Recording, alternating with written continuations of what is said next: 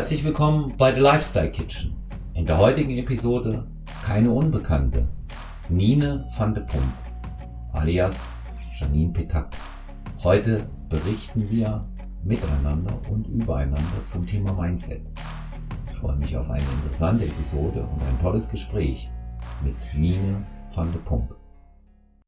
Ja, willkommen zurück zu The Lifestyle Kitchen mit äh, Nine van de Pump. Und ähm, ja, du musst auch immer äh, schmunzeln über deinen Namen, wie du dich da bei Instagram genannt hast. Aber ich weiß ja, dass du das Nine viel, viel lieber magst als Janine, nicht wahr? Auf jeden Fall, auf jeden Fall. Die einzigste Person, die mich wirklich äh, Janine nennt, ist eigentlich meine Mom. Selbst meine Oma sagt Nine. Und wenn ich dann schimpfe, sag Mama, würdest du bitte Nine sagen? Alle sagen Nine. Selbst mein Chef sagt Nine. Dann sagt sie mal, ich habe dich geboren, ich habe dich so genannt und so rufe ich dich auch. oh Mann. Ja. Oder meistens ja, auch habe ich irgendwas angestellt, wenn der ja, ganze Name fällt.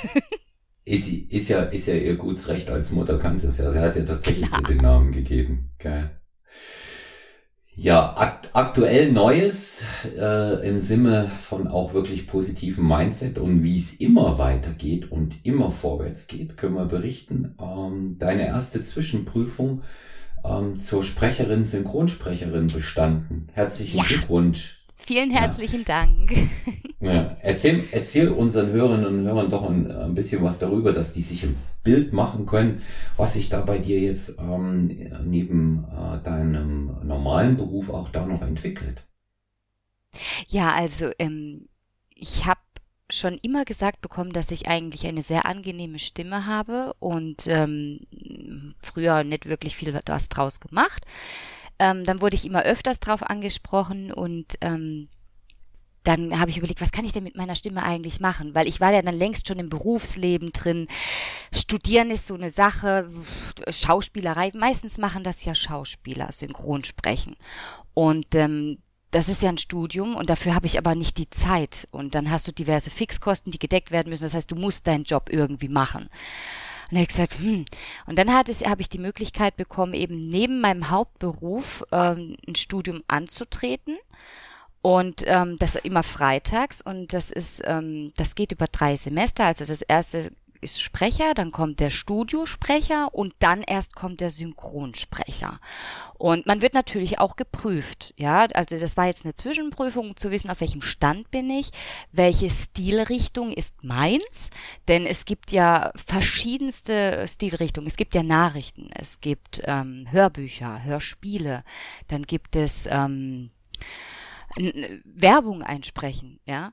Das sind dann, da, da wird ja alles äh, da, im verschiedensten Stil wird dann von dir verlangt. So. Und eine Werbung sprichst du anders da ein als Nachrichten. Nachrichten ist dann eher neutral, nicht monoton, neutral. Du darfst dem Hörer ja keine Meinung vermitteln. Du musst ihm aber Informationen liefern. Und ich bin halt eine, wo gerne mit ihrer Stimme spielt, balanciert und auch mit den Händen und Füßen redet und das passt nicht zu Nachrichten und da bin ich raus. Also ich kristallisiere tatsächlich bei Werbung und Hörbuch bis jetzt raus. Und ähm, als nächstes, also im August, ist dann die Hauptprüfung. Und äh, dann geht es weiter eben mit dem Studiosprecher. Und der Studiosprecher macht ja dann eben solche Dinge wie ähm, Moderation oder ähm, Hörspiele. Ja. Und dann erst später kommt der Synchronsprecher. Aber das ist wichtig, diese ganzen Schritte zu gehen, denn ähm, man muss ja auch ähm, Ahnung haben, wie man spricht. Ja, ähm, da gibt's ja ganz, ganz die Betonungsregeln, da gibt's dann, äh, wie man am besten atmet, dann gibt's Aufwärmprogramme, die Stimme einfach rauszuhauen, damit würdest du früher oder später dir eigentlich nur schaden, ja, dich aufzuwärmen, richtiges Aufwärmprogramm vorher zu machen. Ja, und das, das reizt mich so unglaublich. Und ähm, ich durfte ja auch schon für HBN äh, Werbung einsprechen und das Feedback kommt ja auch zurück, dass sich das toll anhört und ähm, ja, das, ich bleib da einfach am Ball. Ich bin mir sicher, das ist meine Zukunft. Da möchte ich auch mehr machen und äh, ja, es ist einfach so ein Herzding mittlerweile ja. geworden. Äh, das, das merkt man auch, das äh, machst du auch mit großer Leidenschaft und Akribie. Aha. Da sind natürlich einmal die HBN-Clips, die du eingesprochen hast, die sich größter Beliebtheit erfreuen. Ähm, immer wieder äh, kriege ich ja da auch Feedback, dass wir da eine gute Stimme ausgewählt hätten. Hinzu kommt, ähm, dass natürlich deine äh, Podcast-Episode für Stronger Than You, ähm, die du gemeinsam mit äh, Lisa Reit als Host aufgenommen hast, äh, noch immer oder auch vielleicht gerade weil äh, die, die Geschichte inhaltlich so interessant ist, die du dort rüberbringst, kombiniert mit deiner wunderbaren Stimme, die eine der meistgehörten noch mit ist. Aber wir wissen ja beide, du hast mir das ja auch bestätigt, du kriegst ja noch, noch heute krieg, Feedback ja, dazu. Ja, ne? Das ist so ja. schön. Ja, ja, zum einen bestärken ich ja auch die Frauen ähm, gerade den Inhalt. Ähm, da geht's ja auch um, um Selbstliebe, ja, und ähm, die Entwicklung durch körperliche Gewalt und sowas dass ich da die eine oder andere tatsächlich bestärke oder die sich wiederfindet und aber aus ihrem, aus ihrer Spirale nicht rausfindet, inspiriere, einen Weg zu finden, doch daraus zu finden, dass niemand klein ist oder dumm oder irgendjemanden gehört und auf den hören muss und wie ein Sklave mhm. behandelt werden muss oder sowas.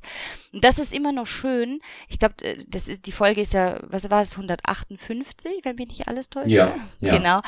Ähm, dass das immer noch, ja, dass die Leute auch äh, so weit noch durchscrollen, sich das auch so durchgängig anhören, so interessiert sind, dass äh, auch meins immer noch angehört wird, das, das ehrt mich auch unglaublich, bis zum Ende durchgehört wird und dann noch der Feedback kommt. Toll. Also ich find's mega. Ich, ähm, ich muss auch sagen, dass das natürlich daher kommt, ähm, weil die äh, Leute sich immer wieder anschauen, wer ähm, ist denn so in diesem engeren Kreis mit dabei. Ja. ja. Und da, da zählen sie dich schon dazu. Ich bin ja schon auch äh, gefragt worden, wie lange du schon bei Stronger Venue bist. Hat man mich ja gefragt. Also ich, ähm, ja, eigentlich nicht so habe ich dann, ich wusste aber nicht, was ich dazu sagen sollte, ja, so richtig, ne, weil ähm, du, du zählst natürlich äh, zu den Freunden, zur Familie, das ist ja klar, aber ja. ähm, du bist, ähm, du bist ja keine, keine Athletin im, äh, im Coaching oder äh, etwas, mhm. aber auch das wird sich ändern, weil in der Zukunft wird dich äh, Stronger Than You, Podcast, das haben wir heute schon besprochen in unserem Vorgespräch, auch ähm, bei deiner äh, beruflichen Entwicklung ähm, weiterhin unterstützen. Nicht zuletzt, weil wir uns auch hoffentlich deine deine geschätzten Dienste weiterhin sichern möchten, ähm, sondern auch einfach, weil es uns ein Bedürfnis ist, es in alle Richtungen zu machen. Du bist mit dabei. Ich sage auch immer, wer sich mit, mit, dem, mit dem Medium so identifiziert und so tolle Sachen macht äh, wie du, der kann jede Unterstützung auch gebrauchen. Ja, und das ist, das ist sehr wichtig. Du machst ja das auch, das gesamte Studium nebenbei, ohne dass man das nebenbei so sehen muss. Bedeutet, du finanzierst das komplett selber. Das ist richtig, ja. ja.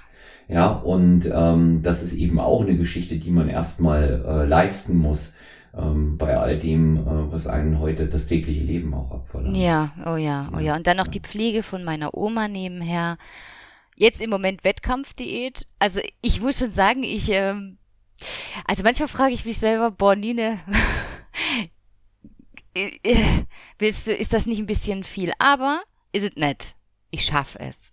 Ich weiß Klar, es einfach. Ja. Man, man, wächst, man wächst damit seine Aufgaben. Also, ja, ja. Ja, ich habe mich in der letzten Wettkampfdiät, ähm, da habe ich mich die ganze Zeit gefragt, Nine, wie? Ja, das ist ja, kann ja nicht und geht ja eigentlich nicht. War auch immer so, ja. Weil es in manchen Phasen doch tatsächlich ein bisschen viel war. Ich auch festgestellt habe, ähm, dass mir ähm, das notwendige Maß an Ruhe für die Regeneration eigentlich ja. fehlte. Oh ja. ja. Ja, und ähm, auf der anderen Seite ist es natürlich ähm, ein Vorteil, wenn man beschäftigt ist. In der Wettkampf denkt man nicht so viel über den Hunger nach. Hat auch seine Vorteile. Ja, ja das stimmt auch. Musst du nicht so viel ans Essen denken, weil wenn der, wenn der Food-Fokus zu hoch wird, ist auch immer, ist auch immer schwierig. Ja. Das, ja. Da hast du recht. Gestern hatte ich eine Situation, da ähm, habe ich jemanden nach Stuttgart durchgefahren, weil mein, äh, meine Uni ist ja in, in Kornwestheim. Und da reiht sich ja ein Grill nach dem anderen, ob indischer Grill, dann Dönerboden etc. Die ganze Stadt hat nur nach Grill gerochen. Boah, du kannst dich nicht vorstellen. und ich so, ich muss hier raus, ich muss hier raus. Das hat, also weißt, weißt du, weißt du, was mich, was, was mich umgebracht hat, das war, als wir in Florenz angekommen sind. Aha. Und eigentlich äh, habe ich ja schon mit dem Laden begonnen, aber clean. Ja, wir sind Donnerstag angekommen und ich habe Donnerstag mit dem Laden begonnen. Und ähm, ich laufe dort das erste Mal vorbei. Äh, Kaffee war okay und dann äh, frisch vom Bäcker dort. Ja. Oh, also das, das hat, das, die, dieser Geruch hat mich gekillt. Das Würzige gar nicht mal so, weil das irgendwie immer noch ging. Das kann dann auch so ein bisschen äh, streuen. Das, das triggert mich auch nicht so stark wie was Süßes. Ich bin eher so ähm, der, der was süß ist. Ja, ja, ja, unbedingt. Bei mir, bei mir ist das, bei mir ist das auch nicht so hier, oh ja, ich will unbedingt eine Pizza oder einen Burger essen nach dem Wettkampf. Hab ich nicht. Hab ich definitiv nicht? nicht. Ah, okay. Diesmal auch nicht, die ganzen letzten Male nicht. Ähm, bei mir ist es so, oh, ich ist ein schönes Stück Schokolade. Oh, komm, so. bring, bring, mir, bring mir so ein süßes Teilchen. Oh ja, eine Tarte, die geht auch noch rein. Komm, ja? bitte, ja, unbedingt, die geht auch noch. Und abends dann im Bett bitte die Nougat-Pralinen aus der Patisserie in Florenz. Ja, die sind, die sind auch noch sehr wichtig. Was, was? Ach, da haben wir ja noch Rosinen, die können wir noch in den griechischen Joghurt reinschmeißen und dazu noch Mandelmus machen, was noch vom Laden übrig ist. Ja, solche ah, ja, Geschichten. Ja. Solche ah, okay, Geschichten, ja. Okay. Oder es passiert dann eben halt auch mal ein halber Käsekuchen. Ja. es passiert dann ein halber Käsekuchen. Ja, das, das kann, das kann, das kann alles, das kann alles dann mal äh, bei mir schon auch vorkommen. Ja, ja. okay.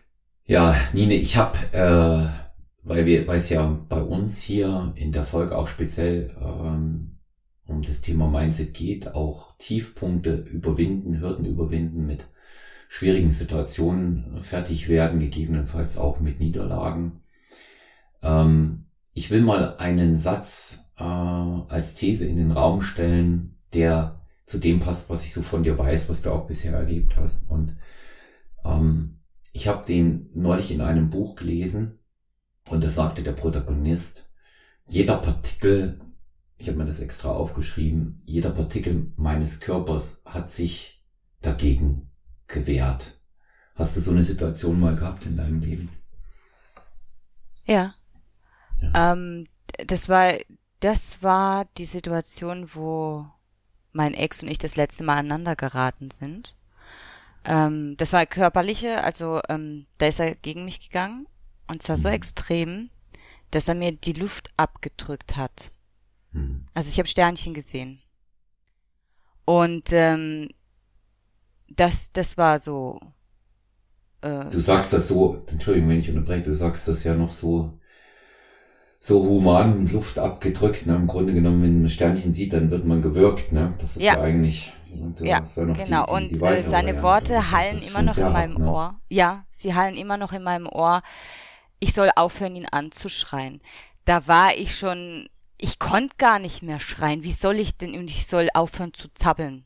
Das muss man sich mal vorstellen. Das kann, das, das ist krank. Das ist, äh, ich meine, eine Ohrfeige ist das eine, aber das, ich meine, ich bin dann auch zur Polizei. Es war ja dann, das war dann, dann das Ende hin, wo ich dann auch gesagt habe, jetzt, jetzt ist aus. Ich wurde ja dann auch angesprochen auf blaue Flecken. Du hast ja auch Riemen, du hast ja dann auch Abdrücke am Hals und ich meine, draußen waren gefühlte 40 Grad. Ich kann dann mit Rollpulli rumrennen, Rollkragenpulli. Und äh, mein Chef damals hat das auch. Und aber das Ding ist, wenn wenn es in deinem Kopf nicht Klick macht, dann kann dir keiner helfen.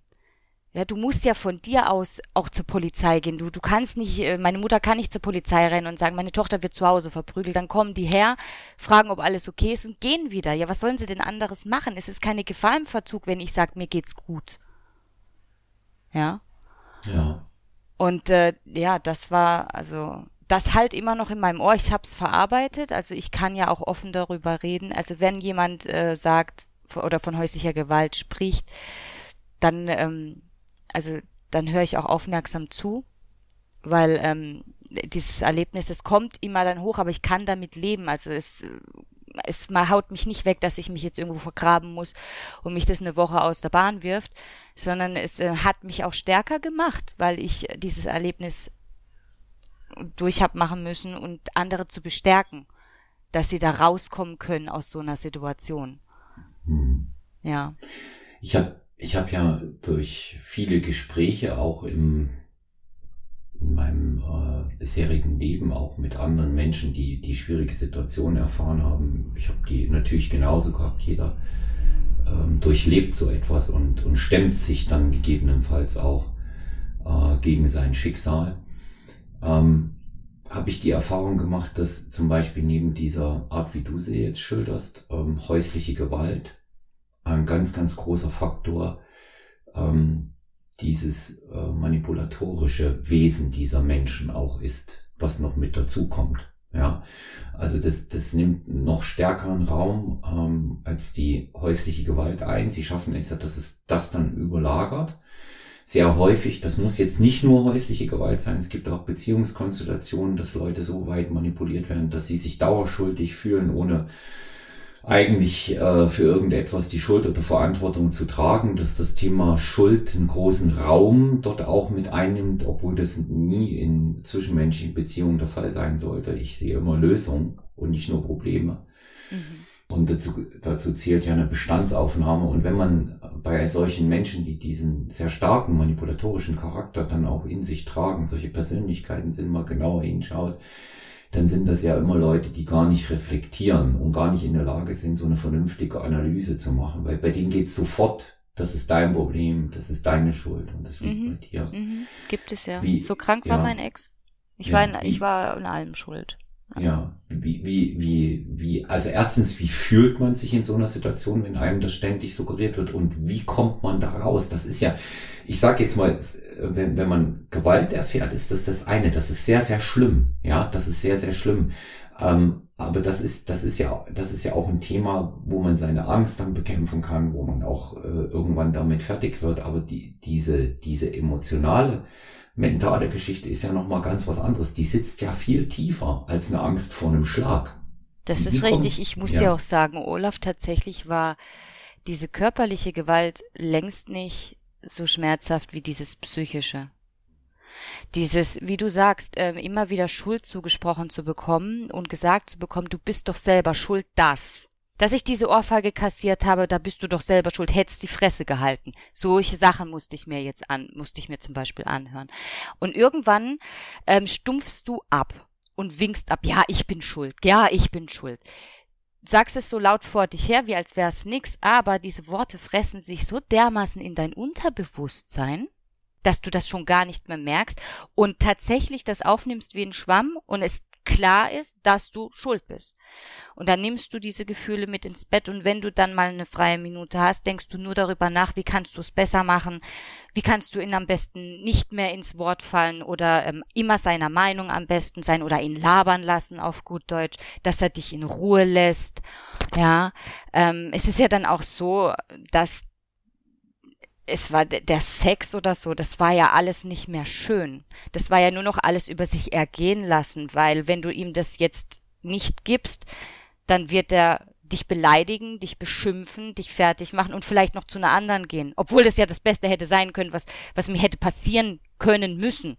Und ich wollte es aber nicht. Ich, ich wollte, das darf er nicht. Er darf nicht zu einer anderen gehen, ja. Also diese Menschen schaffen dich so krass zu manipulieren, dass du noch nicht mal willst, dass sie weggehen weil du dann alleine bist. Ja. Mhm. Ähm, das war zum einen das. Ja. Und wie, ja. wie, kommt, wie kommt man da raus? Ähm, es ist schwierig. Also bei mir war es der Auslöser war gewesen als mein Opa. Mein Opa war ja alles für mich. Das war ja Gott. Ich habe zu dem aufgesehen. Das war mein Papa-Ersatz auf gut Deutsch. Und ähm, als der dann verstarb und vor allem wie er verstarb, der ist ja regelrecht vor sich hin vegetiert im Krankenhaus, musste drei Tage kämpfen, dass er endlich erlöst wird. Ähm, das hat mir dann die Augen geöffnet, weil mein Ex damals dann nicht bei mir war. Sein, der hat dann nur geschrieben, mein Beileid, wann kommst du heim, wann gibt's Essen? Und es hat mir so dermaßen die Schuppen von den Augen gehauen. Ich gesagt, was willst du gerade von mir? Hier ist gerade ein Mensch, ein Mensch ist gerade gestorben. Mein Opa ist gerade gestorben. Und da äh, war ja längst alles schon, ich meine, da war eh schon alles kaputt, aber ich wollte das einfach nicht. Das ist irgendwie wie, wenn jemand fremdgesteuert wird und du kriegst den nur mit einem, in den du kurz irgendwie was, eine Glut oder irgendwas an den Hintern hältst, dass der hochschrickt und aus seiner komischen äh, Fremdsteuerung wieder rauskommt. Das ist mhm. plötzlich so ein, ich weiß nicht, ob noch was noch traumatisierenderes passieren muss, damit jemand merkt, was eigentlich hier gerade passiert und wieder zu sich kommt. Weil das, also das war bei mir dieser Auslöser gewesen. Ich weiß nicht, ob man das einfach so schaffen kann, indem man sich seine Stärke bewusst wird. Ich hoffe, dass es das gibt. Bei mir war es ein noch trauma traumatisierenderes Erlebnis, eben der Tod, äh, wie, ich glaube, sonst wäre ich da nie rausgekommen. Und, und doch dauert dann immer der Loslösungsprozess, ja. Der dauert, ja. Also ich, ich meine, ich, ich persönlich habe das ja auch ähm, in, in, äh, in Beziehungen erlebt. Ich spreche sonst nie irgendwas Privates ähm, in dem Podcast. Heute tue ich das mal, weil wir ähm, auch da so vertraut miteinander reden. Also ich habe das auch äh, zweimal in Beziehungen erlebt. Nicht mit Gewalt, aber eben auch manipulatorisch. Man mag es nicht glauben, es gibt es auch in der umgekehrten Situation, auch das wissen wir, ja, dass es eben nicht nur ähm, Männer gibt, die das tun, sondern eben auch Frauen. Das ist nicht geschlechtsspezifisch. Und ähm, de, der Loslösungsprozess, weil man glaubt, dass man ohne diesen einen Menschen ähm, dreimal in Anführungszeichen, 19 Mal in Ausrufezeichen in Klammern, diesen einen Menschen nicht äh, könne leben, wollen, Schrägstrich. Und der dauert. Und ähm, dieses Loslösen dauert eigentlich dann auch noch nach der Trennung an, ja, weil man gedanklich immer noch damit verwurzelt ist und sich eine entscheidende Frage stellt. Die steht sehr lange, irgendwann verblasst die, auch weil ähm, wir sowohl physisch als auch psychisch, mental da ausgelegt sind, uns zu schützen. Aber sie steht lange im Raum und das ist warum. Ja, warum ist mir das passiert? Warum war der so? Ich habe doch das Mögliche getan. Ich habe, ich habe alles gegeben. Wenn du jetzt zurückschaust, ich persönlich habe für mich jetzt so nach diesen Sachen, die einige Jahre auch her sind, eine Erklärung gefunden, ähm, nämlich, dass es keine gibt. man, man kann es nicht, man kann es nicht ähm, rational erklären, warum solche Menschen in so einer Situation so sind. Es gibt natürlich die Versuche der rationalen Erklärung. Es ist ein Narzisst, er ist äh, ja. sie, er, sie, es, äh, psychopathisch, soziopathisch ähm, veranlagt. Es gibt viele mögliche hochpsychologische Erklärungen, aber das Warum, warum sich das so entwickelt, das kann man wahrscheinlich niemals sagen, warum dann jemand in so einer Konstellation so einem selbst so ist und warum man so reingerät. Wie ist es mit den, wie ist es mit den eigenen Schuldgefühlen, die man hat? Also bei mir hat sich das breit gefächert damals. Schuldgefühl mir gegenüber vor allen Dingen, dass ich nicht früher die Reißleine äh, gezogen habe. Ich bin ja ein großer Verfechter von, wenn du merkst, dass du ein totes Pferd reitest, steig ab. Das habe ich da nicht gemacht. Ja. Schuldgefühle meiner Familie und meinen Freunden gegenüber, weil ich mich auch in der Situation in der ich mich damals befunden habe, mit äh, äh, derjenigen Partnerin auch sehr abstrus verhalten habe. Das kennst du ja auch. Ja, man schlägt mhm. Warnungen in den Wind. Ähm, ja. Also man reagiert selber sehr aggressiv, wenn äh, Dritte zu ja. einem sagen, du passt da auf. Äh, entweder wenn gesagt wird, ähm, sei vorsichtig, das und das, oder ja. kann du deine Gutmütigkeit würde ausgenutzt, oder das andere passiert mit dir, das ist nicht gut für dich. Schau mal, wie du dich verändert hast. Also so, so diese Äußerungen, die haben bei mir eigentlich so einen ähm, extremen persönlichen Widerstand hervorgerufen dass ich mich noch mehr in diese Beziehung dann reinbegeben habe. Ne? Und mit diesen Schuldgefühlen anderen gegenüber fertig zu werden, das hat bei mir auch viel länger gedauert. Das hat sich ja auch mit diesem, mit diesem Warum immer verbunden. Wie ist es dir da gegangen? Ja, tatsächlich, wie du das jetzt gerade eben auch sagst, ähm, man, man wurde ja angesprochen. Ja? Er durfte ja, ja tatsächlich ähm, nicht mehr zu meiner Familie auf Familienfestchen oder so. Aber ich habe da gemauert, meiner Familie gegenüber. Und das ist mir alles erst später bewusst geworden, weil ich konnte mich ja selber gar nicht reflektieren. Ich wusste ja gar nicht, was ich da schwätz, dass ich ihn in Schutz nehme, obwohl was er macht nicht richtig ist, ob meine Familie mich schützen wollte oder auch Freunde. Ähm, gemeinsame Freunde sind nicht mehr gekommen weil die, den habe ich das jetzt nicht unbedingt aufs Auge gedrückt, aber die haben das gespürt, die haben da gemerkt, irgendwas stimmt dann mit, auch weil er sich ja in die falsche Richtung entwickelt hat. Er war nicht immer ein Monster. Ja, da sind tatsächlich äh, Einflüsse von außen, falsche Freundeskreise, falsche Arbeit äh, Drogen waren im Spiel und Alkohol, was vermehrt dann konsumiert worden ist von seiner Seite. Das hat ja alles diesen Menschen noch mal aggressiver gemacht und noch mal mehr verändert. Und ich konnte mich selber nicht reflektieren. Ich konnte mich nicht im Spiegel angucken und sagen, was, was lässt du dir da eigentlich gefallen? Ich weiß nicht, was da bei einem Menschen passiert, dass dieser Knopf gedrückt wird, dass man das nicht mehr kann, dass man alles über sich ergehen lässt, weil es geht, es wird auch wieder besser. Man hat sich immer eingeredet, das ist dein Zukunftsmann, der hat ja auch gute Seiten und das habe ich auch immer versucht, der Familie dann zu vermitteln. Er kann auch anders da sein. Wann ist er denn anders da? Anders.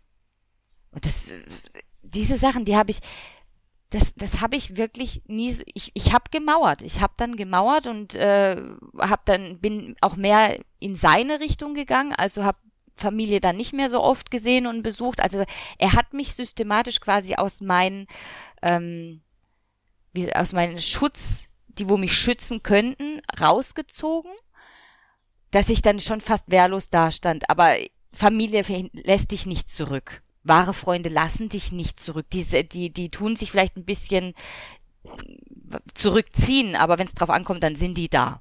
Ja. Kenne ich auch und, so. Ja, und, und äh, die, deswegen, die haben, die sind auch nicht bei mir durchgekommen. Die haben ja wie mit Engelszungen auf mich, wie du sagst, hey, das, das wird noch schlimmer, das und und jenes. Ich konnte nicht weiterdenken. Ne, das habe ich nicht mhm. gesehen, wie die das gesehen haben. Ja, man nimmt die Spirale nicht Deswegen wahr. erst ja, später, also, als es vorbei war, ja, ja, kam das Warum. Man, man, ja. man, nimmt, man, nimmt die, man, nimmt die, man nimmt die Spirale nicht wahr. Sei es, äh, nee. sei es jetzt hier in, dein, in deinem Fall, wie tatsächlich auch immer stärker werden und häufiger auftretende Gewalt, das weiß ich ja, ja. von dir. Ja, und ähm, da, da ist eben, wenn einmal diese Schwelle überwunden ist, geht sowieso weiter. Also das weiß man auch. Ja, da, wenn, wenn diese Hemmschwelle überwunden ist, geht's weiter. Die hören nicht auf. Das ist in den wenigsten Fällen der, der Klassiker, mir rutscht die Hand aus, wenn ich das schon höre. Ja. Das ist, das ist in, das ist in den, in den wenigsten Fällen ist das einmalig, aber genauso ist es auch äh, bei der Isolation. Ich habe das zweimal erlebt, dass also tatsächlich ähm, äh, Partnerin auch bewusst versucht hat, mich zu isolieren von anderen. Ja. Familie, Freunde, auch in der Arbeit, auch versucht hat dort, ähm, obwohl ich gar nicht der Typ bin, der für sowas empfänglich ist eigentlich, ja. Aber da sieht man eben, wie es passieren kann. Und deswegen kann man die Frage nach dem, warum das in der Konstellation genauso war, nicht beantworten. Und man muss auch davon wegkommen, dass einem da eine Schuld trifft. Aber so, so, so Kontrollen Kontrollmechanismen übernommen hat. Ne? Ich will, ich will dir mal, ich will dir mal ein Beispiel nennen. Ich fand's, also eine dieser Partnerinnen war sehr temperamentvoll. Ja, das fand ich ähm, ziemlich gut. Ne? Und ähm, also das Temperamentvolle hat sich aber in einer extremen und völlig unbegründeten krankhaften Eifersucht gezeigt die bei so simplen Sachen wie einem Tango-Kurs äh, zum Tragen kam oder ähm, wir sitzen in einem Café und ich würde viel zu sehr auf andere Frauen gucken, die da reinkommen. Äh, simpel begründet, wir saßen neben der Tür, ja. Und wenn die Tür Ach, aufgeht, gucke ich halt hin. Ja, das ist halt nur mal so. Sorry, tut mir leid. Ja, so sind wir Menschen ähm, mit unseren drei Sinnesorganen. Ja. ja. Und ähm, das, das, ging, das ging bis hin, also in, in, in gewissem Maß dann fand, fand ich das ziemlich anziehend, dass, dass jemand mir zeigt, dass er mich so will, ja. Aber es wurde dann eben immer problematischer, wenn dann Szenen kamen, wie bei einem, wie gesagt, angesprochenen Tango-Kurs. Das Dramatischste, was ich erlebt habe, war am Münchner Hauptbahnhof eine Filmreise, Szene, wenn du das als Mann umgekehrt hingelegt hättest, wäre aber ganz schnell die Polizei gekommen, ja mit, mit Rumschreien, Festhalten, Rumziehen und solchen, und solchen Geschichten. Und ähm, ja, da waren wir, da waren wir dann aber schon auch an dem Punkt, wo ich gesagt habe, äh, jetzt ist gut. Und das, bei mir ging das dann weiter, was du im Sinne von Gewalt erlebt hast, war dann bei mir tatsächlich so, ähm, dass mir aufgelauert wurde. Ja. Echt? Und ich bin kein schreckhafter Mensch, aber wenn du deine Haustüre unten aufschließt ähm, am Haus und äh, dann kommt jemand plötzlich äh, um die Ecke im Dunkeln und sagt, äh, können wir reden, dann erschreckst du schon auch. Oh ich habe in dem Moment jetzt keine große Angst gehabt, aber das sind alles Dinge, ähm, wo, äh, bei denen eigentlich der, der, äh, der Drops gelutscht war, was die Beziehung angeht. Ja. ja. Und wir sind nur noch mit Verfügungen klargekommen. Nur noch mit gerichtlichen Verfügungen. Ja? Wahnsinn, Weil, so weit. Ja, du kannst, du kannst dich nun heute in, in so einer Zeit, es ist völlig inakzeptabel, was anderes zu machen. Ich kann mich nicht hinstellen, auf der Straße rumschreien, wegschieben oder irgendwas anderes. Da begebe ich mich auf dasselbe Terrain. Ja. Aber, so, aber solche Menschen haben es dann eben auch vorher rundherum geschafft, dass du erstmal all deine, deine Freunde und auch deine Familie ein Stück weit gegen dich selbst aufgebracht hast. Die sind dann natürlich da, so wie du sagst. Aber erstmal hast du es geschafft, auf Deutsch gesagt, Leute, die dir wohlgesinnt sind, so richtig vor den Koffer zu scheißen. Ja. Ja. ja. ja. genau. Ja. Und äh, das, das ist, das ist eben, das ist eben äh, nicht gut. Aber es ist, es ist ein Lern, es ist ein Lernprozess. Ja, ich habe ich hab mich damals beispielsweise hingesetzt, und, weil das war so, das war so eine Sache, die mir mal ein Motivationscoach mitgebracht hat. Er hat gesagt, in schwierigen Zeiten nehmen Sie sich ein Blatt, Olaf, und schreiben Sie einfach mal den Satz auf, was machst du da? Und das habe ich gemacht. Ja. Und das war sehr, das war in dem, was da, das war in dem Moment sehr hilfreich. Ja, okay. Ja. ja. Was, was, äh, was hast du denn äh, so für für, für ein Brevier, wenn es Krisensituationen gibt? Wie, wie, wie kommst das, du raus? Wie schützt du dich? Der, wie komme ich raus? Wie schütze ich mich? Hm. Also ja, das ist eine gute Frage. Ähm, Nimm, nimmst, eigentlich, du, nimmst du so als Bedrohung für dich wahr? Ich, es geht jetzt nicht nur, es geht nicht immer um Gewalt, sondern es be bedroht mich in meiner Ruhe, in meinem Seelenfrieden. Nimmst du es besser wahr als früher? Ja, also ich bin deutlich sensibler, meine Antennen sind deutlich sensibler geworden auf solche Dinge, die mir nicht gut tun, die mir nicht gut gesonnen sind, die in die falsche Richtung lenken könnten. Ähm, ich reagiere mittlerweile relativ schnell, um mich dann zu schützen. Das heißt, ähm, in freundlicher äh, Art und Weise nehme ich mich dann da raus. Ja, ähm, oder ich entferne mich immer mehr, dass es dann nicht mehr zu solchen Kontakten kommt, dass jemand irgendwie über mich Raum einnehmen kann, ja, oder mich steuern könnte. Hm, ich lasse sowas gerne jetzt aktuell ja nicht, aber äh, in so einer Situation stecke ich auch gerade nicht. Ähm, früher, wo das mehr war, dann habe ich mich schon mal gern auf den Balkon gesetzt und ähm, Zigarettle angemacht und ein Glas Wein, um so in mich, um das mal so ein bisschen so den Tag Revue passieren zu lassen was, was passiert hier gerade, welche Menschen sind mir in meinem Leben jetzt begegnet, wer kommt, wer ist neu reingekommen. Sowas habe ich tatsächlich dann immer mehr gemacht. Und jetzt mittlerweile, ähm, ja, habe ich jetzt gerade, also ich habe solche Situationen im Moment nicht, dass ich sowas äh, bräuchte. Aber das finde ich eine sehr, sehr gute Idee, mal aufzuschreiben so eine Art Tagebuch zu führen, was ist in mir eigentlich heute so passiert, was, was war denn toll heute, was war denn nicht so toll. Weil dann kann man tatsächlich auch mal, weil manches verdrängt man oder manches geht direkt ins Unterbewusstsein, so wie früher. Und das merkst du schon gar nicht mehr. Es wird aufgenommen, aber du denkst nicht drüber nach. Aber irgendwie belastet es dich. Und du weißt nicht warum. Was, was ist heute mit dir los? Warum bist du heute so schlecht gelaunt? Wer ist denn der Auslöser? Was, was hat dich denn heute Morgen schon wieder so gewurmt, dass du mit einem schlechten Gefühl aufstehst? Das finde ich sehr gut, dass man anfängt, mal über seine Gefühle zu schreiben und die Revue passieren lässt. Mhm. Aber äh, habe ich keine Routine im Moment drin. Also wie gesagt, es geht mir auch ziemlich gut gerade, dass mich gar niemand wirklich ärgert. Ich bin eher diejenige, wo die anderen ärgert. Mhm. Nein, aber ja, das äh, wäre vielleicht eine gute Idee auf jeden Fall. Ja, die, ich, ich sage, man muss ja äh, für schlechte Dinge nicht unbedingt Routinen entwickeln. Das würde ja bedeuten, dass man die immer erwartet. Ja. Und, ja. Ähm, aber es ist ja das eine oder andere das eine oder andere ganz hilfreich. Wenn man, sag ich mal, so prägende Erfahrungen gemacht hat, hat man ja im Grunde genommen immer die Wahl. Entweder ich bin grundsätzlich ablehnend, schrägstrich misstrauisch oder mhm. ich habe Vertrauen. Mhm. Wie ist es bei dir? Ähm, ich bin tatsächlich, was das angeht, erstmal sehr offen, also nicht misstrauisch. Ja. Mhm. Ähm, der erste Eindruck zählt bei mir und meistens schaffen es alle, ob sie jetzt eine Maske tragen oder nicht, ähm, sehr gut rüberzukommen. Ja, ich habe irgendwie, ich weiß nicht, ich ich sehe jemanden und wenn ich mich dann die ersten Worte entscheiden, eigentlich bei mir schon, äh, will ich den näher kennenlernen? Kann der was für mich überhaupt? Bringt der mich weiter in meinem Leben oder äh, einfach dieses Hallo, dieses Auftreten, jemand, ich weiß nicht, ich habe eine Art Scan.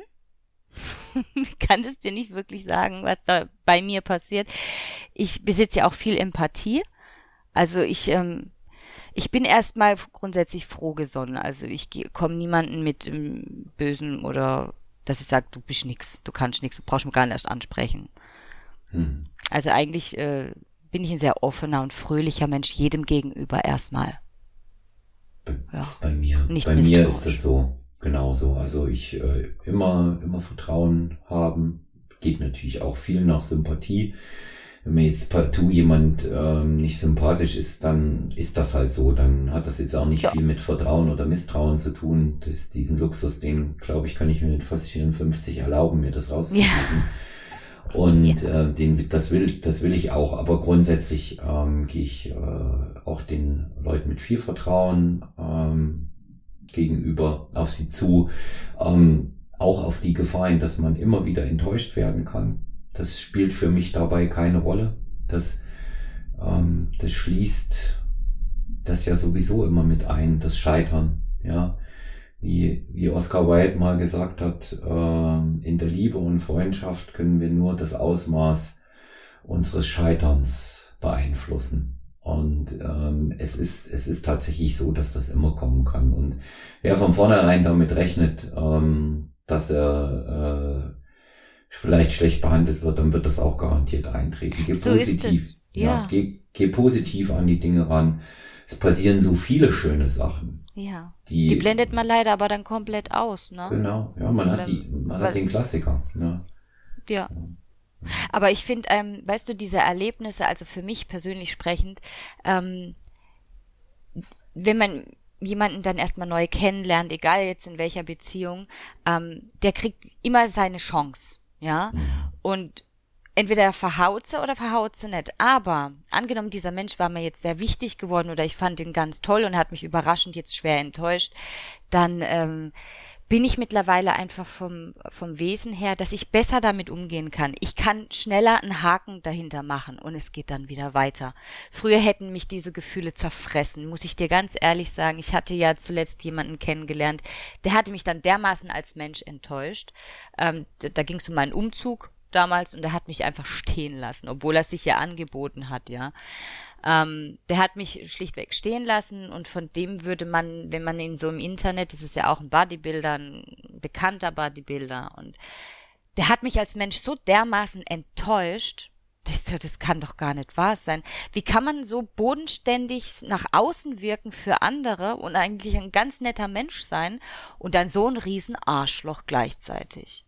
Mhm. Ja, und es hat eine Weile gebraucht, aber man entwickelt sich ja dann auch daraus. Und ich finde es gut, dass es diese Begegnungen gibt, weil wenn man nur in dieser rosaroten Welt lebt und das ist ja alles schön und gut, aber wir Menschen sind nun mal facettenreich und so ist das Leben. Das Leben ist facettenreich und wir sollten für jede Situation einfach gewappnet sein, dass es nicht dich komplett einnimmt, weil du, man macht sich ja dann das eigene Leben damit kaputt. So, der einmal, Mensch ist abgehakt, fertig, ja. weiter geht's. Einmal das, einmal das und was noch eine ganz wichtige Rolle spielt, das ist so eine Erkenntnis, dass das vorhin äh, so lieb gesagt im Vorgespräch, ich bin jetzt 33, Olaf, und ich bin ja nun 35. Äh, ja, ja, 35 und ich bin ja nun roundabout 20 Jahre älter als du. Was ich, was ich auch wirklich kennengelernt und verinnerlicht habe, ich sage auch gleich aus welchem Grund, aber das ist eine, eine extra ein extra Monolog wert. Ähm, kein Mensch, und das habe ich akzeptieren gelernt, ist nur schwarz oder weiß. Oh ja. Die sind auch grau und kein Mensch hat nur gute Seiten. Weißt du, warum ich das so genau weiß? Weil ich genauso bin. Ich bin genauso und weiß und weiß um meine schlechten Angewohnheiten. Ich weiß darum. Und die diese Sachen anders auch auf anderen Ebenen zu sein, als mir jemand vielleicht mit der Maske, wie du es so schön gesagt hast, auf den ersten Blick entgegenkommt, die gestehe ich auch jedem zu. Wenn es nicht zu großen Einfluss auf unser Miteinander hat. Dabei spielt es keine Rolle, ob das äh, Partnerin, Freund oder Geschäftspartner ist. Das spielt dabei keine Rolle. Da zählt für mich in allererster Linie, wie sind die Dinge, die funktionieren. Die sehe ich im Vordergrund. Wenn ich natürlich so etwas erlebe wie du, ja, also einfach eine Enttäuschung in dem Rahmen, du hast da mit Sicherheit auch Feuer gegeben und hast dich dann verlassen, ja, und bist verlassen, ja, und wenn mich dann niemand enttäuscht, dann ziehe ich mich zurück. Also das ist bei mir auch äh, ganz, ganz klar. Und ähm, wenn ich jetzt aber zum Beispiel sehe, ich ähm, habe Leute, mit denen ich über Jahre befreundet bin oder zusammenarbeite, herrje, da weiß ich doch auch, was die für Marotten haben. Ja? Und ähm, ich habe zum Beispiel einen Freund, ähm, mit dem kannst du dich nicht verabreden. das geht einfach nicht. Ja, weil der, weil der immer kurz vorher absagt. Aber wenn ich den brauche, ist er da. Aha. Ja, weil der ist so neurotisch, dass der jeden Termin vorher absagt. Ich habe das schon erlebt, ich stand bei dem ähm, vor der Tür, habe ihn abgeholt, wir wollten zusammen ins Kino gehen, die Karten waren gekauft, das waren 25 Minuten, bis wie, nee, ich bleib zu Hause. ja, aber er ist trotzdem ein Freund und er ist trotzdem da, wenn ich ihn brauche. Das ist eben ganz was anderes. Das hat sich bewährt, das hat sich aufgebaut. Das meine ich mit diesem Schwarz und Weiß und diesen Grautönen. Ja. Aber das lernst du auch bei jemandem erst mit der Zeit kennen. Wenn aber natürlich einer so vordergründig ähm, ist und sagt, ja, ich bin da für dich und ich mache dieses und ich mache jenes und ich mache Ananas, ja, und dann ist am Ende des Tages aber nichts übrig vom Positiven. Das gibt mir zu denken und dann ziehe ich mich zurück.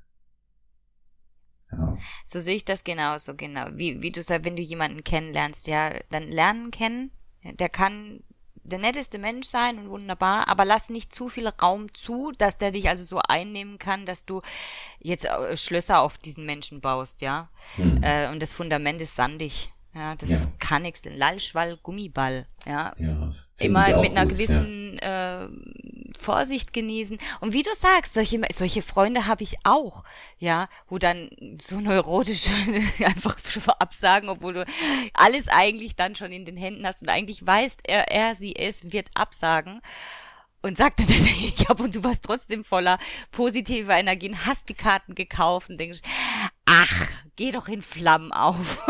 Aber dann ist die Person dann da, wenn, wenn du so wirklich brauchst. In richtigen Extremsituationen. Dann steht die Person meistens sogar als erstes da.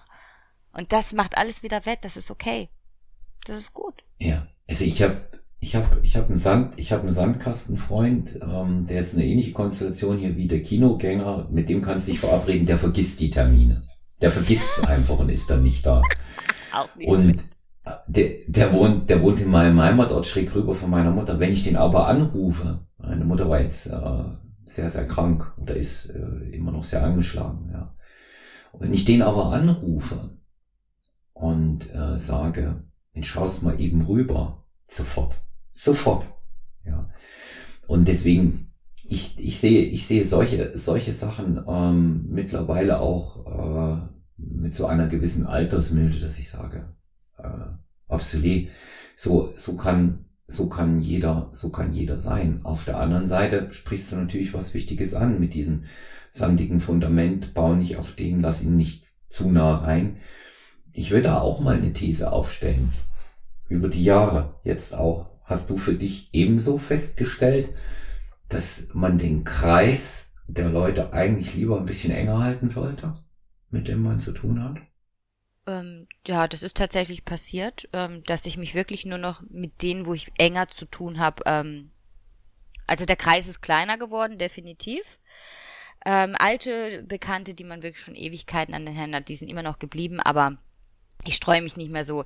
Ich bin auch nicht mehr so die die Weggeherin. Ja, ich war früher viel unterwegs und äh, viel weiß nicht, ich, es ist alles so ein bisschen enger und kleiner geworden um mich herum, weil ich will das auch gar nicht mehr so rausstreuen, so mit anderen. Also ich habe meine festen Leute, auf die kann ich mich verlassen. Ich will gar nicht immer wieder so viele Neuzugänge ja, ähm, weil das es kostet halt auch schon Arbeit, man muss sie wieder kennenlernen etc. Was Beziehung zum Beispiel angeht, habe ich jetzt für mich gesagt, wer kommt, kommt, wer geht, geht. Ich lasse nicht mehr zu, ja, ich lasse nicht mehr zu, dass einer ähm, also zum Beispiel so zusammenwohnen oder sowas, so viel Entscheidungen mittreffen kann, was dann mein Leben mit beeinflusst, das möchte ich nicht mehr. Ich habe da für mich wirklich einen Haken dahinter gemacht. Mit 35 weiß ich, dass ich das auch kann und dass ich das und ich möchte das auch nicht mehr ändern, dass jemand so viel Einfluss nehmen kann, dass es auch gleichzeitig dein Leben verändert. Ich habe einen Plan, den verfolge ich und wer kommt, kommt, wer geht, geht. Das werden für mich Weggefährten sein. Ja, und ich werde die, die, die Leute auch darauf vorbereiten, ähm, dass das hier nichts für die Ewigkeit ist. Weil ich bin einfach so, dass ich sage, das, das kann nicht sein, dass ein einziger Mensch für mein Glück verantwortlich ist und ich darauf baue. Ich bin für mich selbst verantwortlich.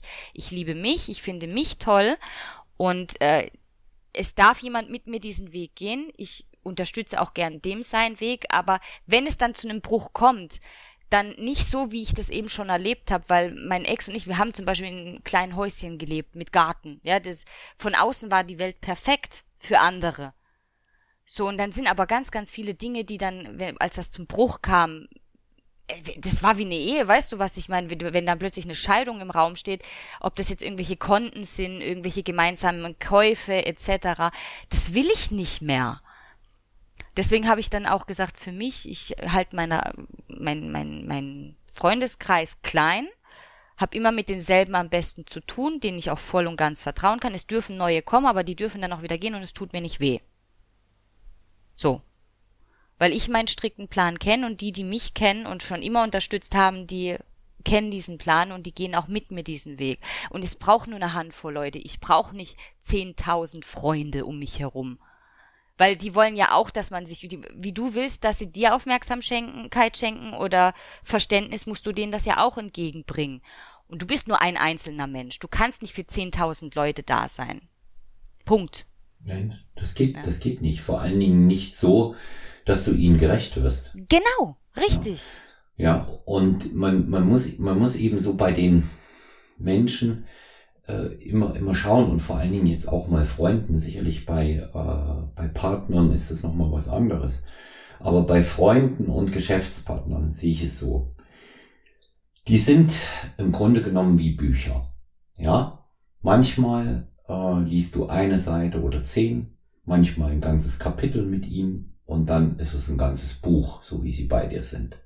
Und das muss man auch einfach mal akzeptieren, dass da nicht immer alles für die Ewigkeit gemacht ist. Manches entwickelt sich schnell, gut, manches hält, manches nicht. Es gibt, ähm, es gibt viele Up and Downs und ab einem bestimmten Punkt, wenn man merkt, dass es nicht mehr geht, muss man einfach auch mal sagen, ja gut, also dann trennen sich halt hier unsere Wege. Ja. Ich habe erst äh, kürzlich so eine Konstellation, ja, kürzlich erst so eine Konstellation gehabt, Freund und Geschäftspartner, wo ich heute mit Abstand sage, wären wir mal Freunde nun geblieben. Ja, wären wir mal nur Freunde geblieben. Ja, jetzt haben wir nichts mehr davon. Ja, und äh, ich war damals schon sehr skeptisch, dass es eine gute Idee ist, was gemeinsam anzufangen. Und im Grunde genommen ist eigentlich nichts passiert, außer dass wir unterschiedliche Ansichten hatten, wie man sowas angeht. Und da könnte man jetzt sagen, ja, dann war die Freundschaft aber auch nicht sehr gut. Und da sage ich aber, das ist emotionale Geschichte, was die Freundschaft angeht. Und dann hupft das Emotionale mal mit rüber zu der Geschäftspartnerschaft, wo der andere denkt, warum ist der jetzt nicht so, wie ich es erwarte? Ja, weil einfach in geschäftlichen Dingen ein Mindestmaß an Nüchternheit gefragt ist. Schalt doch bitte deine Ratio ein. Mach das Licht in der Birne an, wenn es um sowas geht. Ja. Ja. ja. Und das muss, das muss man eben sehen. Und das ist auch einer der Gründe, warum ich, ähm, wenn sich das anders entwickelt hat, das einen anderen Stellenwert. Aber aus Freundschaft und Geschäftspartner kategorisch ausgeschlossen. Das war die letzte Ausnahme. Aber hat sich das habe. dann, ähm, war das dann, weil der Freund sich am Ende komplett dann auch als Freund falsch verhalten hat, weil der das, hättest du das trennen können, dieses Verhalten von ihm, dass du sagst, okay, das ist wenigstens noch eine Freundschaft wert, oder hat er das, wie du sagst, dann komplett miteinander vermischt, dass da noch nicht mal mehr eine Freundschaft hat bestehen können daraus? Ja, er hat das so entschieden. Er hat, ah, er ja, hat das so entschieden. Also von deiner Seite wäre eigentlich immer noch Raum für Freundschaft gewesen. Ja, ja. Ach. Ich habe ich hab ja, ich habe an einem bestimmten Punkt gesagt, komm, lass, lassen wir das mit dem Geschäftlichen hier jetzt gut sein. Die Zusammenarbeit hat sich gezeigt, das klappt nicht. Es ist nichts Schlimmes passiert. Ja, keiner hat in irgendeiner Art und Weise, wie man so schön sagt, draufgelegt. Es hat halt nicht geklappt, was wir uns vorgenommen haben. Sowas gibt's. Sowas gibt's. Das gibt's auch normal. Du wirst, du wirst immer wieder solche Situationen haben. Und da ging, da, da begann dann diese Analyse und interessanterweise sind äh, Menschen, die ihren Standpunkt nicht hart genug in der Verhandlung vertreten, auch mir gegenüber, ganz schnell hinterher dabei eine Verantwortung ähm, auflösen zu wollen. Und das ist nicht angebracht in so einer Situation. Steh zu dem, was du willst und steh für dich ein. Ja, und du kannst mir, du kannst mir am, äh, am Ende äh, in der Diskussion nicht sagen, ähm, wo es um äh, berufliche, geschäftliche Dinge geht, du machst dich jetzt wichtig ja, ich mache mich vielleicht auch deshalb wichtig, weil du in unserer geschäftlichen Konstellation nicht das tust, was ich von dir erwarte und was vereinbart ist. Das sind eben auch die Punkte. Mach was, sage ich immer. Das ist, das ist das Entscheidende und steh für dich ein. Nee, er hat dann, er hat dann auch äh, gesagt, ähm, die Zusammenarbeit ist für ihn beendet und ähm, ja, das Ach, ist auch alles privat nicht mehr so. Ja, ich dann gesagt, okay. okay. Ja, Schön, dass man dann auch mal informiert ist, dass es privat auch nicht mehr klappt. Mhm.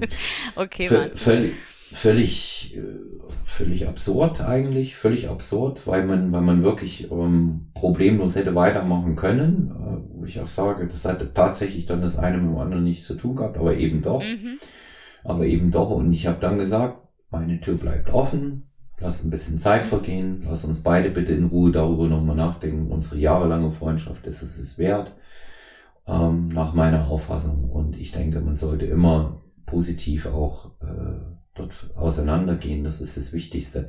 Ich war auch sehr bemüht, als, äh, als dann die Vorwürfe eben begannen, warum was nicht geklappt hat, äh, die Ratio da einzusetzen und sehr sachlich zu bleiben, obwohl äh, die Gegenseite eher nicht so war. Das hast du ja dann immer, weil einfache Fragen reichen aus und sagen, was hast du getan, damit die Sache funktioniert. Ne?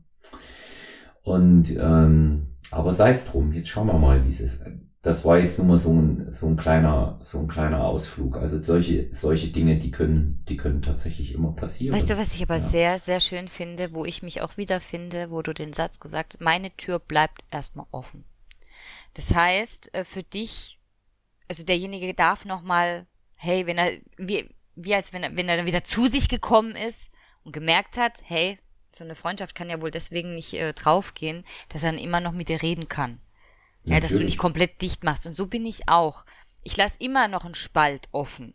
Nur wenn es dann wirklich zu einem Extremfall kommt, dann ist sie zu. Und dann, lieber Olaf, dann ist die Tür auch zu dann kannst du mit allem Möglichen kommen, mir zuckernden Arschblasen, immer meiner Meinung sein. Das ist ja nicht mal, was ich will. Das wird, wird die Person ja noch uninteressanter mhm. machen, ob es jetzt als Freund oder Beziehung. Dann ist die Tür zu. Und dann gebe ich dir, dann entferne ich mich hier aber auch. Du, die, die Person kriegt über mich auch nichts mehr raus. Dann müsste er über Dritte gehen, um überhaupt irgendwas von mir zu erfahren weil mhm. ich bin für den dann unsichtbar. Also ich mache mich dann für diese Person auch unsichtbar. Ich will gar nicht, dass die Person noch irgendetwas von mir weiß. Ja, und äh, dann ist bei mir dicht. Dann ist zu. Und dann hast du auch keine Chance mehr. Also ich. So bin ich. ich ja, ich, das ist dann bei mir und so, ich, ich hak's dann ab. Ich mache mir da gar keine Gedanken mehr äh, drüber über diese Sache. Ich, das ist so, das ist so der Punkt, was ich auch äh, über die Jahre gelernt habe, ich verschwende einfach keine Zeit mehr. Ja, weil ähm, diese diese Dinge, die mich die mich so viel die mich so viel Energie kosten, ähm, mir Zeit rauben und mir und mir tatsächlich nichts bringen, die möchte ich einfach nicht mehr verfolgen. Die möchte ich mhm. nicht mehr mhm. verfolgen und ähm, mit nichts bringen meine ich eben auch, äh, dass ich Freude habe. Da, da geht es niemals um äh, um einen monetären Rahmen oder irgendwas. Ne? Da geht's immer darum, ähm, was, was bringt, ich sitze dann da, was bringt es mir? Diskussion, ähm, es bringt mir Vorwürfe oder irgendwas anderes. Und ich habe gerade bei Freundschaften es oft erlebt, wenn sie jahrelang da waren und es hat möglicherweise mal einen kleinen Eklat oder ein kleines Problem gegeben. Lass mal laufen. Ja, oft findet sich's wieder. Ich habe ähm, der Sandkastenkumpel, über den ich ähm, gesprochen habe, ähm, der ähm, auch nach Bedarf sofort in Nachbarschaftshilfe zu meiner Mutter schaut, den kenne ich seit ich fünf bin. Ja, so lange. Ja, also musst dir mal vorstellen, fast 50 Jahre kennen wir uns. Fast 50 Jahre. Da kennst du jemanden in- und auswendig mit allem und er mich auch. Wir hatten da mal so eine Phase, da war er halt auch einfach schlecht drauf. Er hat auch äh, viele Probleme gehabt, auch äh, mit einer manisch-depressiven Phase, für die ich sehr viel Verständnis hatte. Aber ich habe eben halt auch gemerkt, ich kann ihm in dieser Situation nicht helfen, also gehe ich auf Standby. Und er hat sich dann äh, mit großem Tamtam zurückgezogen, auch als wir miteinander äh, geredet haben und ja, haben wir einfach gelassen. Und dann sind wir uns mal ähm, zwischen den Grundstücken über den Weg gelaufen, nach zwei Jahren, und haben uns miteinander unterhalten und äh, dann äh, sagte sie mir, kommst mit rüber, ich schmeiß uns was auf den Grill, sage ich, warte, ich hole meine Zigarre. Und dann sagte sie mir, ja, damals, ich sag, lass gut sein. Ja. Sag ich. Ja, sag ich, lass gut sein, es bringt nichts drin rumzurühren, ist vorbei. Ich finde, es ist auch irgendwann, ist es genug geredet. Das ist das, was die Leute nach meiner Auffassung nie lernen müssen. Nicht mehr so viel reden, tun. Tut etwas, tu etwas, hör auf zu sprechen. Wenn die Sache durchdiskutiert ist, ist sie durchdiskutiert. Vor allen Dingen dieses elendlange Geschreibe über WhatsApp. Nimm doch diesen verfickten Telefonhörer in die Hand, ruf denjenigen an und sag, hör zu, du bist mir wichtig. Das und das ist mir wichtig mit dir. Ja? Und nicht dieses Geschreibe unbegründete Jahrmarkt der Eitelkeiten und Missverständnis. Dieses Verstecken hinter einer ähm, virtuellen Tastatur. Ich hab das so dick und hab das so über. Mach Termine, schick deinen Ernährungslog darüber, aber was zu besprechen ist, wird besprochen. Seit wir uns kennen, alles was wichtig ist, machen wir übers Telefon. Mhm. Warum wohl? Ja. Und ähm, das ist, das ist, das ist für mich äh, so so ganz äh, so ein ganz signifikantes Ding. Ich habe neulich mit einem anderen Schulkameraden gesprochen. Wir haben wirklich uns wirklich 20 Minuten über solche Sachen dann auch mal ausgelassen, dass sowas nur so läuft. Und deswegen sage ich, manchmal muss man die Dinge auch einfach bei sich belassen. Lass gut sein. Und ja, und außerdem, wie du das jetzt sagst, in deiner virtuellen Tastatur und bla und blub, ähm, vielleicht braucht derjenige gerade auch deine Stimme. Weil wenn ich etwas tippe, wenn ich schreibe, du bist mir wichtig, und wenn ich es sage, du bist mir wichtig, dann ist das noch, sind das zwei Paar Schuh. Weil das tut, das tut dann auch gut, wenn man das hört. Das, das geht ins Unterbewusstsein, das geht in die Seele, es bleibt im Kopf hängen. Das ist schön. Wenn man schreiben, tippen kann man viel, aber das ist so kalt. Das sage ich dann im Endeffekt, weil ich lese es mir ja selber vor, sage ich es mir selber. Weißt du, was ich meine? Und die Stimme von jemand anderen zu hören mit diesen Worten hat nochmal ein ganz anderes Gewicht. Und deswegen sollten die Leute wirklich mal anfangen, den Hörer in die Hand zu nehmen. Ich bin auch nicht jemand, wo gerne telefoniert. Wenn es uns Frauen noch immer nachgesagt wird, ihr könntet stundenlang quatschen.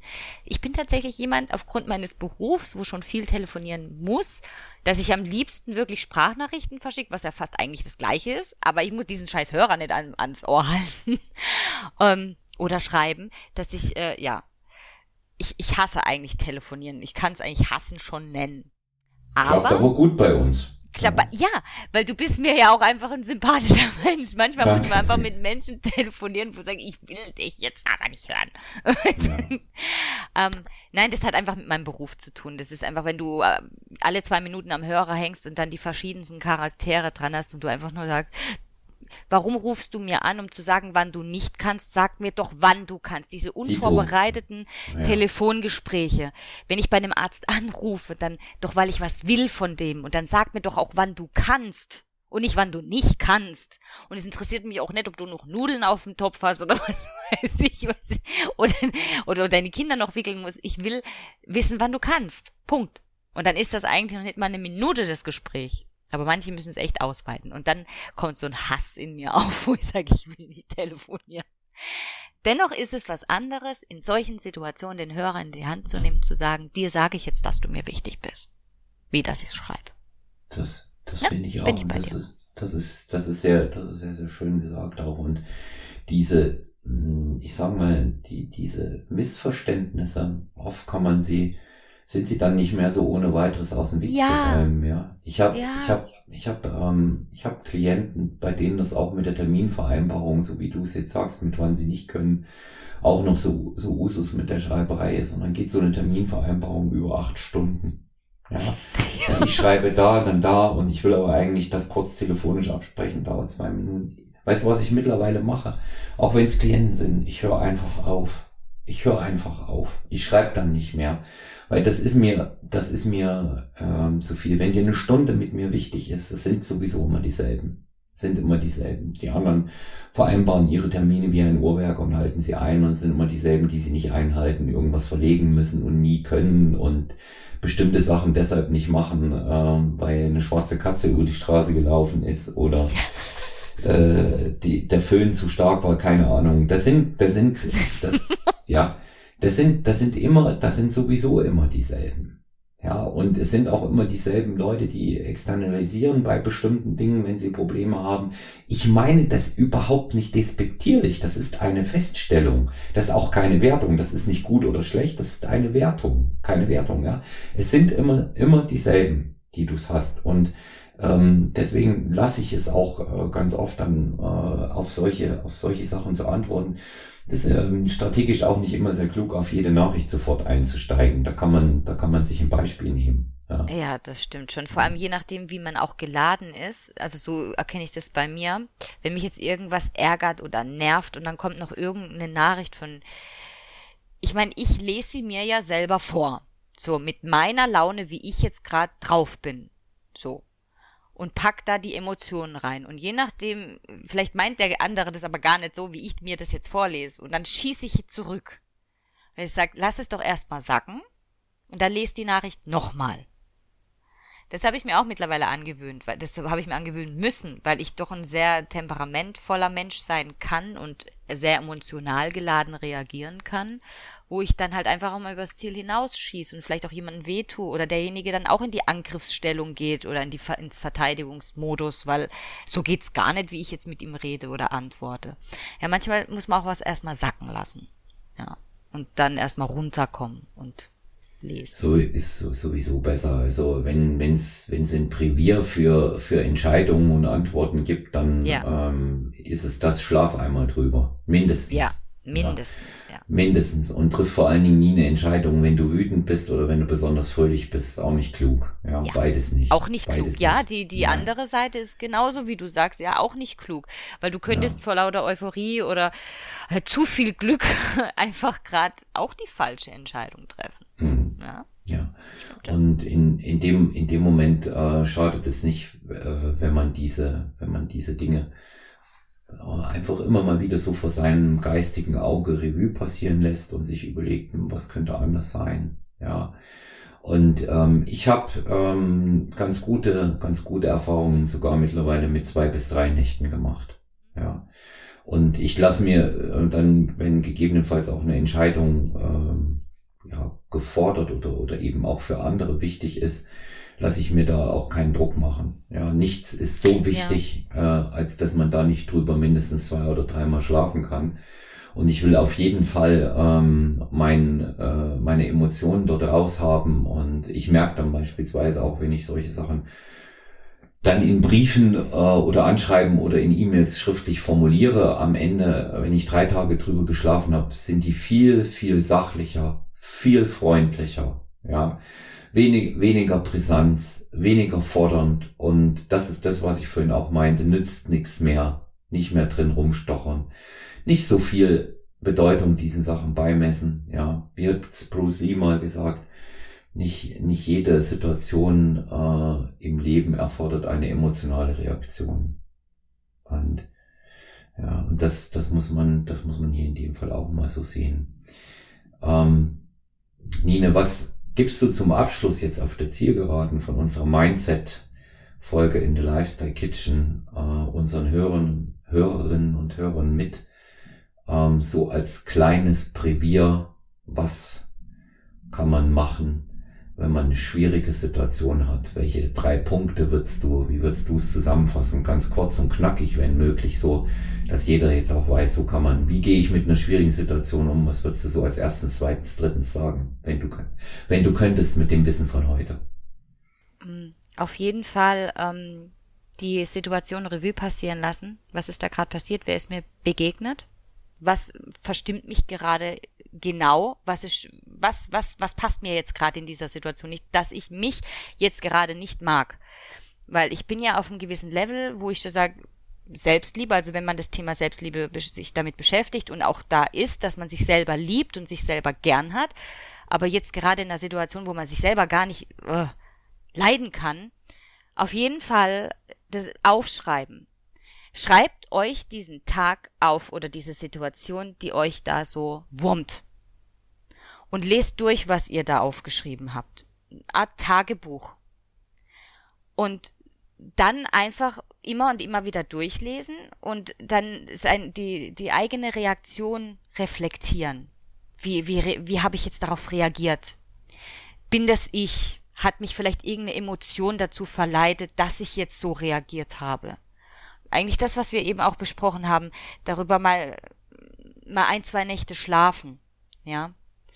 Und ähm, ja, wenn es schnelle Entscheidungen bedarf, trotzdem irgendwie versuchen, einen klaren Kopf zu bewahren. Das ist eine Übungssache. Wenn man sich selber wertschätzt, wenn man sich selber auf ein Podest stellt und sagt, da gehöre ich hin, das bin ich und nichts anderes, mich darf da niemand runterziehen. Ich darf nur alleine die Treppe verlassen, aber es darf mich keiner runterholen von dort. Ähm, dann, dann findet man automatisch eigentlich seinen eigenen Weg das Ganze ja zu entschärfen, eine Situation zu entschärfen, sich selbst vielleicht nochmal daraus eine Lehre zu ziehen, aber danach wieder zu grinsen und weiterzumachen, sich nicht runterziehen zu lassen. Also ich würde solche Sachen eigentlich immer erstmal aufschreiben. Und wenn es dann klar ist, du es verarbeitet hast oder eine Lösung gefunden hast, verbrennen. Weg damit. Das ist dann erledigt. Nicht wieder irgendwo sammeln oder einen Ordner draus machen oder so, sondern weg damit. Weg. Haken hinter. Also würde ich es angehen. Ich finde es sehr gut. noch andere. Ja, die, die gibt es. Ich finde ich finde es gut. Und ähm, ich möchte das Ganze mal mit einem Gleichnis äh, beschließen, ähm, was sicherlich etwas herb ist. Aber sehr, ich finde es sehr gut, weil es, es gibt ein gutes Bild. Wenn du mit einer negativen Sache abgeschlossen hast, mit einer positiven, muss man ja nicht so abschließen, denn die treibt einen ja an. Ne? Wenn du mit einer negativen Sache abgeschlossen hast oder abschließen willst und es gelingt dir nicht und du bist in einer schwierigen Situation, stell dir immer vor, wie es ist, wenn du einen Müll rausbringst. Wenn du den Müll in die Mülltonne schmeißt, davor guckst du doch auch nicht nach, wie es dem Müll gerade geht, sondern du schmeißt ihn in die Tonne. Und so ist es mit negativen Situationen. Das ist auch nicht schlecht. bedanke ich mich bei dir, dass du heute wieder Gast warst. Ich freue mich auf weitere Episoden. Ja. Die sind auf jeden Danke, Fall. Danke, dass ich wieder äh, dabei sein durfte. Das kann ich dir schon sagen, nach der Folge hier gewünscht. Ja. Und. Ähm, wenn euch, wenn euch The Lifestyle Kitchen hier mit Nina van de Pump Janine Petak, einmal darf ich ja deinen vollständigen Namen heute noch sagen. wenn, wenn, euch, wenn euch das äh, gefallen hat, lasst uns ein da, abonniert uns bei äh, Spotify und bei Apple Podcast. Ihr findet uns auf allen Podcast-Boards. Ihr könnt sehr, sehr gern der Nine schreiben. Wie gesagt, Nine von der Pump bei Instagram. Auch mir gerne Feedback, konstruktive Kritik und Fragen ebenso auf äh, olafmann.de STY für Stronger Than You. Ebenso personal-trainer.gmx.eu und 017377392230. Gerne Schreib- und Sprachnachrichten. Äh, hier sind Sie erwünscht und willkommen. Ansonsten schaut in die Keynote unserer Episode. Dort findet ihr den Zugang zu unserer neuen Website bei HBN Human Based Nutrition und unseren exklusiven Code mit dem Strong Renew Hörerinnen und Hörer einkaufen gehen können. Groß STY 15, hier spart ihr 15% auf alle HBN-Produkte. Alles Gute und bis bald wünschen euch Nina und Olaf. Jawohl. Macht's gut. Tschüss.